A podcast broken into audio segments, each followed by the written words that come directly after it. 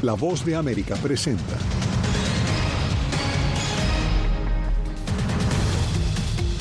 Extranjeros y heridos de gravedad comienzan a abandonar Gaza con destino a Egipto tras acuerdo alcanzado con Israel, Hamas, Estados Unidos y Qatar. Mientras la comunidad internacional condena el bombardeo israelí a un campo de refugiados en Gaza, Washington guarda silencio. Aumenta el número de migrantes que caminan en caravana por el sur de México hacia Estados Unidos. Y el gobierno mexicano anuncia plan de reconstrucción tras el paso del huracán Otis en Acapulco.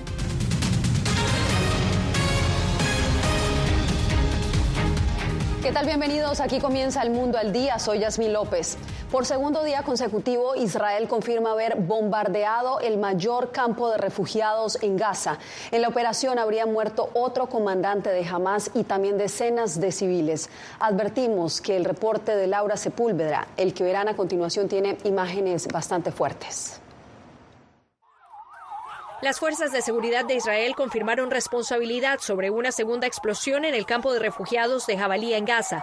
Entre tanto, este miércoles se registró la evacuación del primer grupo de extranjeros que se encontraban en Gaza. A través de Rafa, la frontera que conecta la franja con Egipto, cientos de personas con pasaporte de otro país, doble nacionalidad o heridos intentan salir del sector. El cruce estará abierto este miércoles para permitir la salida de 81 personas heridas y en estado grave como consecuencia de los violentos ataques israelíes. Además, se ha presentado una lista de unos 500 titulares de pasaportes extranjeros que podrían salir.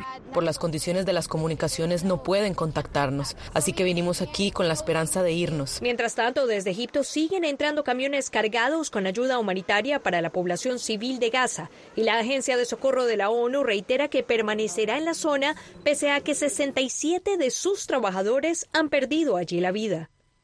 La ONU nunca había perdido tanta gente en una situación de conflicto, pero en lo que respecta a Gaza, en lo que respecta a la asistencia humanitaria, la ONU y la UNRWA no hacen ninguna diferencia. Queremos brindar asistencia donde quiera que se encuentre la gente en la franja. E insistió en su llamado de un cese al fuego con fines humanitarios, al igual que destacó la importancia de combustible en el sector, calificándolo como esencial para el funcionamiento de generadores, preparación de alimentos, operación de los hospitales y bombeo de agua.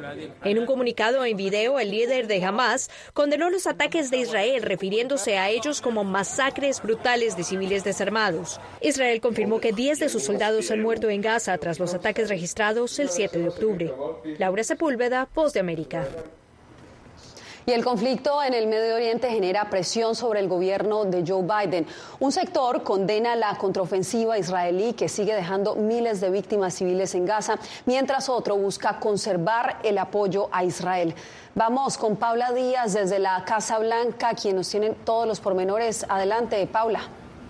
Yasmin, te puedo decir que la Casa Blanca monitorea de cerca este conflicto entre Israel y Hamas y precisamente supimos que el viernes el secretario de Estado Anthony Blinken viajará a Israel y Jordania para conocer de primera mano los operativos militares que se llevan a cabo. El Departamento de Estado dijo que no comentará sobre el bombardeo de este martes en Jabalía, el campo de refugiados más grande de la franja de Gaza, ordenado por el gobierno de Israel. El Ministerio de Salud de la Franja, que está bajo el mando de Hamas, mencionó a decenas de muertos y heridos. Lo que puedo decir es que nosotros continuaremos discutiendo con ellos directo, como lo decimos en público, que hay unas expectativas de que en todas sus actividades, todas sus campañas militares, se cumplan las leyes de guerra. Mientras este ataque ha generado preocupación de las organizaciones humanitarias, el ejército de Israel se justificó, diciendo que este ataque tenía como objetivo abatir a uno de los principales comandantes de Hamas y acusa a este grupo de usar a civiles como escudos humanos.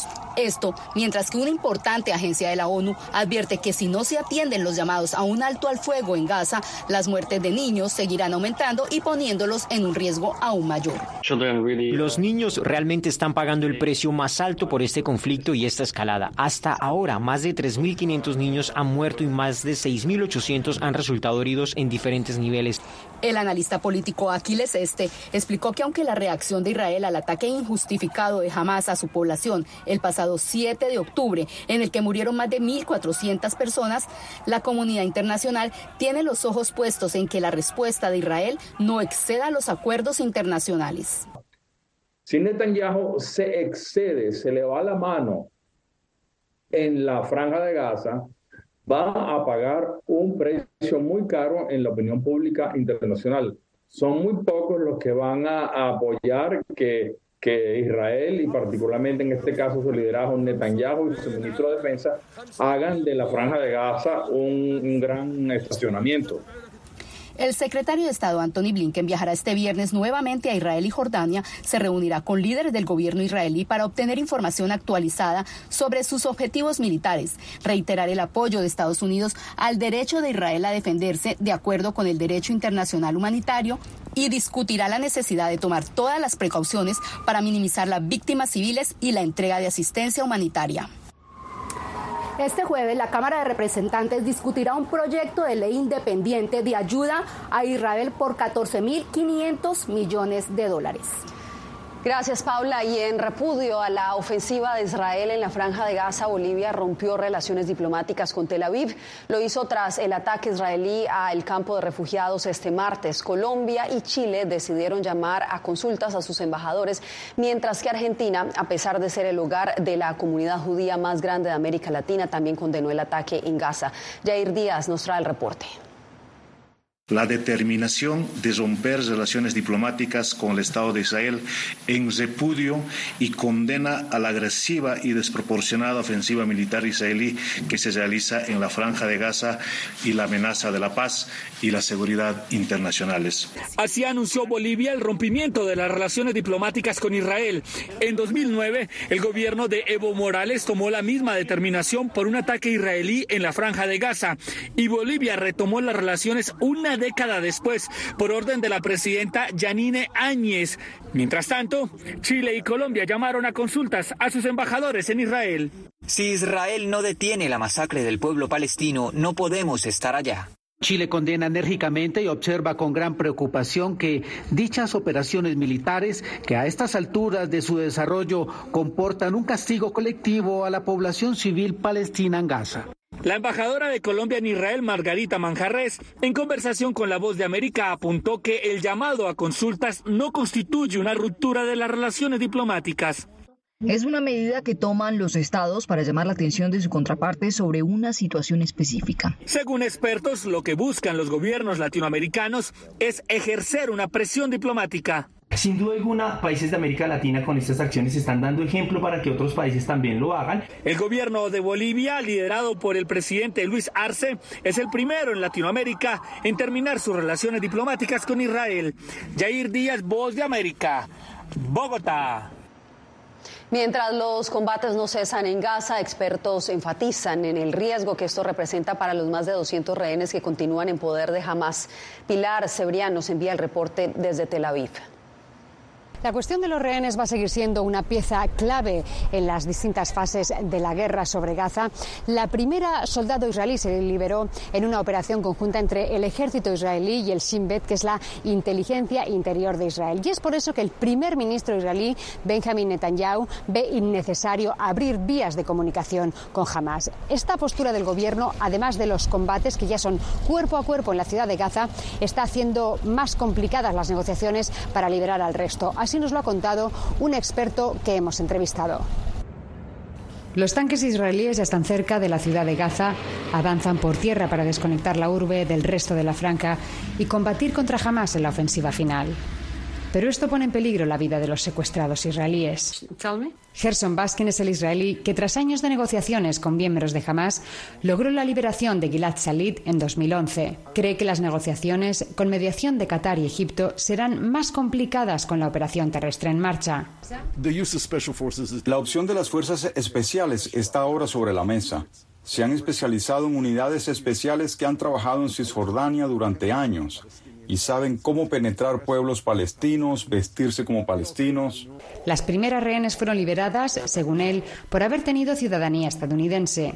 Las segundas fueron dos mujeres mayores de 80 años. Ellas salieron posiblemente porque estaban más cerca del punto para sacarlas de Gaza.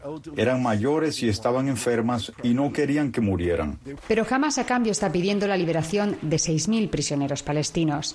En el intercambio que cerró Baskin en el pasado, 1.027 palestinos salieron de las cárceles israelíes para que Gilad Shalit volviera a casa. Uno de ellos fue el prisionero Yahya Sinwar. Él volvió a casa y se convirtió en el líder político de Hamas en Gaza. El acuerdo se cerró, pero esta gente continuó con su causa y para convertirse en quienes cometieron el atentado terrorista del 7 de octubre. Los familiares que llevan semanas concentrados frente a la sede del gobierno han tratado de no derrumbarse con las noticias. Solo quiero ver el lado positivo, de que mi primo y todos los rehenes están vivos y que alguien está dándoles cuidados, sobre todo a los niños y a los bebés. Los rehenes y su negociación seguirán marcando los pasos en esta guerra. El portavoz del brazo armado de Hamas, Abu Obeida, ha dicho que en los últimos bombardeos israelíes sobre los campamentos de refugiados en Jabalia han muerto siete rehenes. El tiempo corre en contra de los secuestrados. Además, el portavoz político de Hamas, eh, Ismail Hanille, ha puesto como condición indispensable que se imponga lo antes posible un alto el fuego en Gaza para comenzar cualquier negociación. Pilar Cebrián, la Voz de América, Tel Aviv.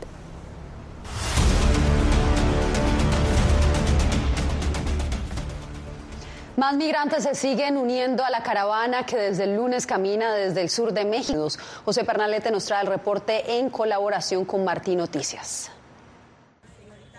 Luego de un recorrido de muchos kilómetros, estos migrantes se desplazan por Tapachula, en el estado mexicano de Chiapas. En esta multitud se mezclan nacionalidades de la región. Todos estos ciudadanos conforman la caravana que va en dirección al norte del continente. Vamos a llegar. Vamos a llegar a los Estados Unidos. Según la ONG Pueblos Sin Fronteras, organizadora de la caravana, se trata de una movilización que supera las 7.000 personas. La mayoría de ellas proviene de Cuba, Haití, Honduras, Nicaragua y Venezuela, entre otros. Su propósito es ingresar a Estados Unidos sin visa para ofrecer una mejor calidad de vida a sus familias. No hay fuentes de empleo, las pandillas eh, lo atemorizan a uno y la verdad pues uno por eso toma las decisiones de salir con su familia de nuestro país para ver si logramos primeramente Dios el sueño americano. Ese sueño americano que todos dicen, nosotros vamos a los Estados Unidos con la conclusión de ayudar a la familia de nosotros que está allá. La caravana cruzó países de Centroamérica con flujos de ciudadanos desde Panamá que atravesaron la selva del Darién. Algunos migrantes expresaron que no podían seguir esperando una documentación oficial en México. A propósito, el gobierno de ese país instó a las naciones destino de esta movilización a asumir políticas no exclusivas. tales como la regularización de ciertas nacionalidades. José Pernalete, Voz de América. Y en Venezuela, la oposición y el gobierno reanudaron sus negociaciones en privado, dos días después de que el Tribunal Supremo dejara sin efecto la primaria en la que los opositores eligieron a María Corina Machado como su candidata a la presidencia para el 2024. Adriana Núñez Rabascal nos trae el reporte. Aunque no se han hecho públicos los nuevos encuentros, ni se han ventilado los temas discutidos, los adversarios a la administración de Nicolás Maduro insisten en respaldar a María Corina Machado como su abanderada presidencial, a pesar de la decisión de la justicia venezolana, que dejó sin efecto la primaria opositora y de la inhabilitación política que pesa sobre ella. La primaria fue un absoluto, rotundo e inobjetable éxito. Y eso no lo van a borrar ni citaciones ni sentencias. Ambas partes se acusan mutuamente de violar los acuerdos suscritos hace un par de semanas en Barbados. Este martes, Maduro señaló a los opositores de promover un boicot contra el referendo que consultará a los venezolanos sobre las acciones a tomar para defender el Esequibo, una región que Venezuela y Guyana se disputan desde hace 180 años. Plataforma Unitaria de Venezuela son incorregibles, incorregibles en su picardía de trampa y de maldad. A lo que la oposición respondió. Nuevamente miente. El documento suscrito en Barbados expresa que ambas partes se comprometen a respetar la selección de candidatos para la presidencial de 2024. Justo después de este pacto, el gobierno de Estados Unidos derogó temporalmente algunas sanciones impuestas sobre el petróleo venezolano, por lo que, a juicio de analistas, el fallo judicial contra la primaria podría tener consecuencias. Adriana Núñez Rabascal, Voz de América, Caracas. En una corte de Nueva York compareció hoy Donald Trump Jr. El hijo del exmandatario estadounidense testificó como parte de un juicio por fraude civil en el que se le acusa al expresidente de Estados Unidos y a sus empresas familiares de inflar los valores de los activos para engañar a prestamistas y aseguradoras. Donald Trump Jr. es el vicepresidente ejecutivo de la organización Trump y coacusado en este caso. Es el primero de los hijos adultos de Trump en subir al estrado y le seguirán Eric e Ivanka Trump. Hacemos una breve pausa y volvemos en instantes.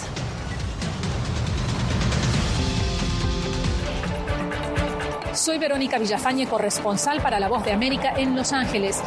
La Voz de América me ha dado el espacio para contar las historias de personas excepcionales y continuar informando sobre las noticias más importantes y relevantes para nuestra audiencia, presentando los hechos de forma imparcial y con fuentes confiables, principios fundamentales del periodismo.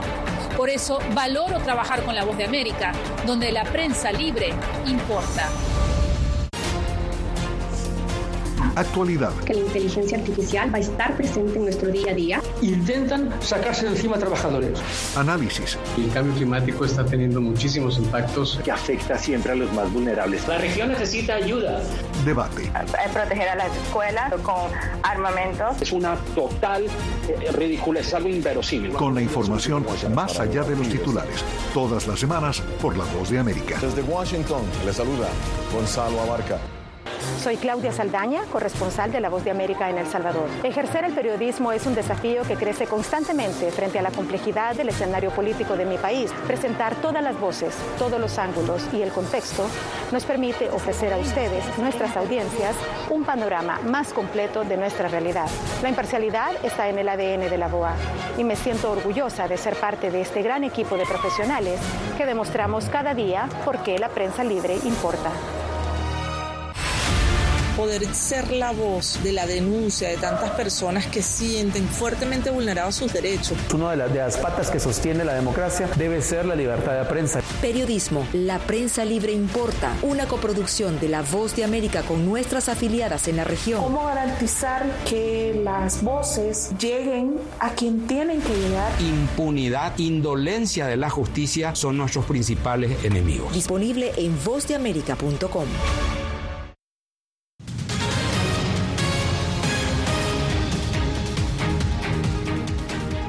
una semana de que el huracán Otis tocara tierra en el puerto de Acapulco, el gobierno de México anunció un plan de reconstrucción. Mientras tanto, en las calles de ese histórico puerto, los habitantes denuncian falta de ayuda, desorganización e inseguridad. Anareli Palomares nos informa desde México. Es parte de la aplastante realidad para miles de acapulqueños a una semana de la embestida de Otis. Yo tengo mojado todo, todo, no tenemos en qué dormir. Los de la tienda nos venden a 100 pesos el agua. Y aunque no hay recuento oficial de daños, el gobierno de México anunció un plan de reconstrucción que incluye reparto de despensas y enseres domésticos, créditos a hoteleros, pequeños comercios y exención temporal de impuestos.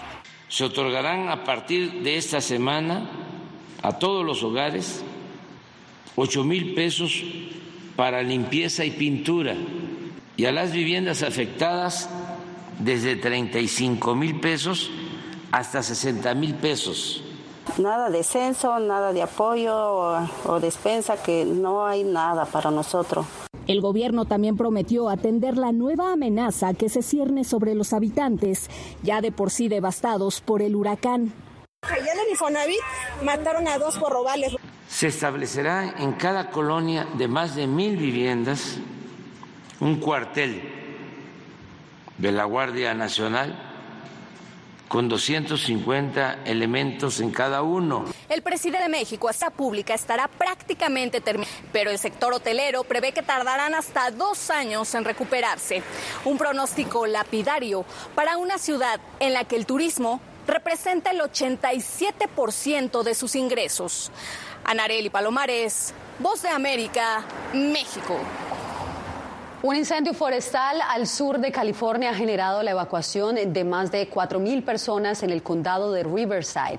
Autoridades reportaron que el fuego se esparció con los vientos secos del desierto sobre más de mil hectáreas de terreno.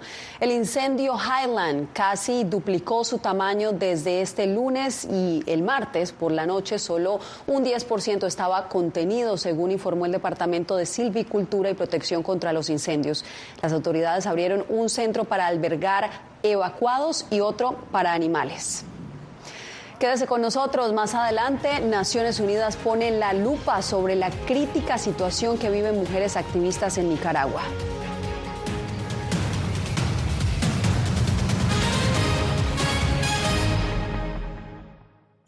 Hola, soy Natalí Salas Guaitero, conductora de La Voz de América. Desde pequeña desarrollé un gran deseo por darle voz a aquellos que son invisibles por una u otra razón. Ya ha sido reforzada. Me enorgullece ser parte de La Voz de América, un equipo en el que la ética y la búsqueda de la verdad siempre son el norte. Ser periodista es una gran responsabilidad porque somos defensores de principios de libertad y para mantenerlos, la prensa libre importa.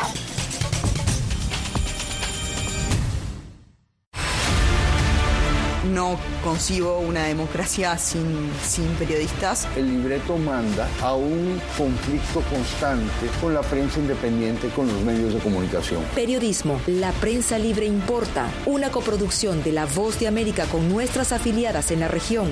Se ejerció esta profesión con mucho eh, miedo. ¿Cuántos periodistas van muertos ya? Por decir la verdad. Disponible en vozdeamerica.com. Soy Fabiola Chambi, corresponsal de La Voz de América en Bolivia. Retratar la complejidad de mi país para una audiencia internacional le ha dado una nueva perspectiva a mi labor como periodista. Desde esa mirada descubro en el día a día que el trabajo que realizo en La Voz de América me ha permitido dar vida a los valores del periodismo profesional. Aquel que les informa a ustedes, nuestras audiencias, con balance, precisión y profundidad. Porque en La Voz de América, la prensa libre importa.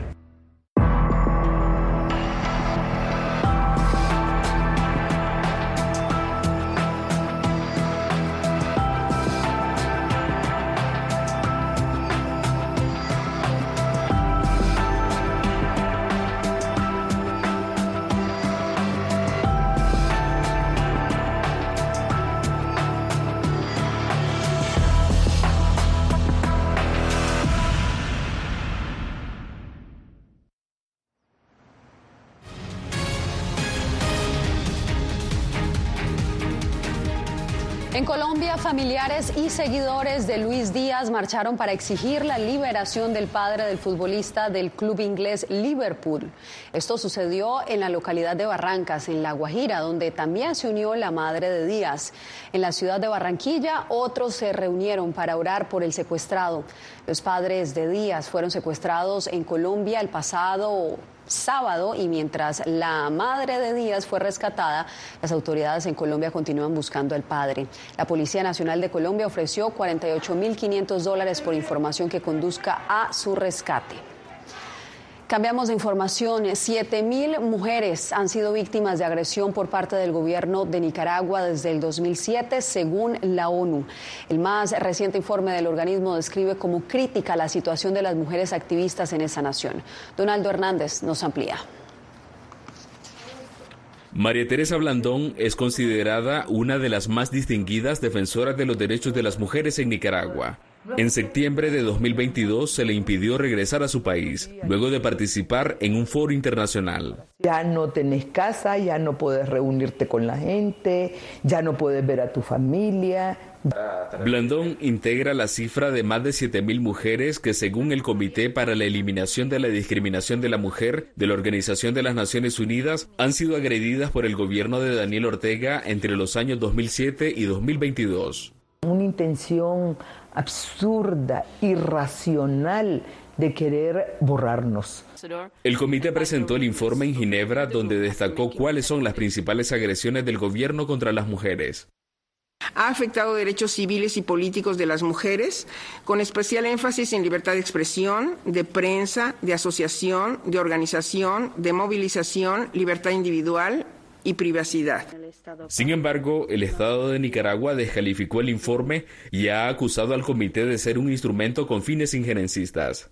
Pretenden reproducir información parcial, sesgada y subjetiva el informe del comité subrayó que entre los años 2018 y 2022 se reportaron 57 feminicidios, una cifra que refleja un aumento con respecto a cifras anteriores. Donaldo Hernández, Voz de América. En instantes, con una colorida tradición, los guatemaltecos hoy buscan conectarse con sus ancestros en la celebración del Día de Todos los Santos.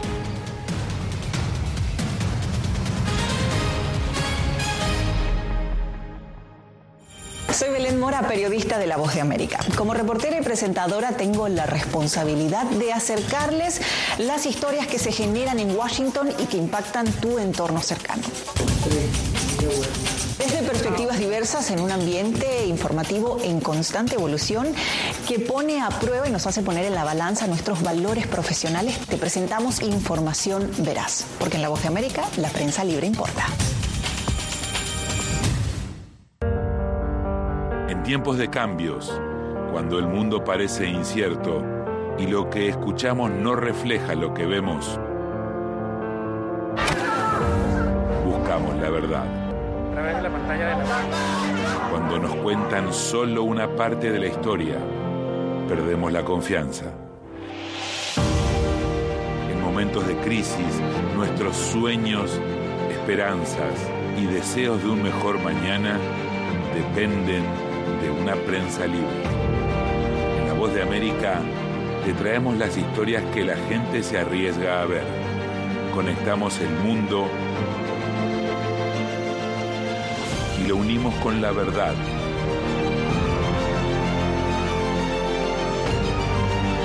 En La Voz de América te presentamos el panorama completo. Soy Jacopo Luzzi, reportero de La Voz de América aquí en Washington, D.C. Ya sea informando desde el Capitolio, desde la Casa Blanca, cubriendo el impacto del cambio climático, el impactante tema migratorio, o subir en un avión y cruzar medio mundo para estar en el lugar de la noticia con la información precisa y veraz, este es mi compromiso como periodista. Un compromiso de vida profesional que comparto con ustedes, porque en La Voz de América la prensa libre importa.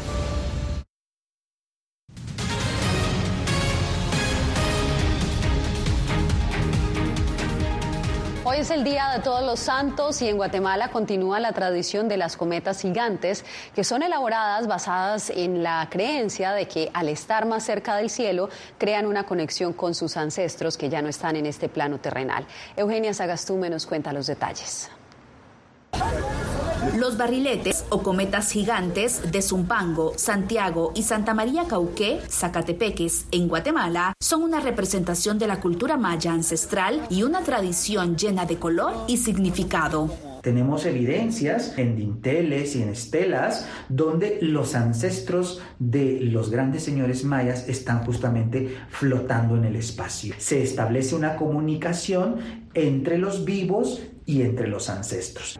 Este año las condiciones climáticas generadas por la tormenta Pilar han dificultado la exposición de los barriletes que se preparan hasta con cuatro meses de anticipación. Aproximadamente eh, se ha planeado que cuatro meses antes, pero ya en sí trabajándolo más o menos dos meses a dos meses y medio. Y se han convertido en una forma de expresar sus creencias y cultura. Mensajes, cosmovisión, creencias que la gente tiene y que puede expresar de una manera pues muy atractiva porque están llenos de color, están llenos de movimiento. Queremos hacer conciencia a todas las personas de nuestros bordados, nuestros huipiles que son muy importantes para nuestra cultura guatemalteca. Para realizarlo utilizan grandes varas de bambú y después de tener el diseño proceden a la elaboración del barrilete con papel de China. Con más de 100 años de tradición, se elaboran barriletes de hasta 20 metros de diámetro. Eugenia Sagastume, Voz de América, Guatemala. Y la celebración de Halloween llevó nuevamente la canción Thriller a los escenarios de Nueva York.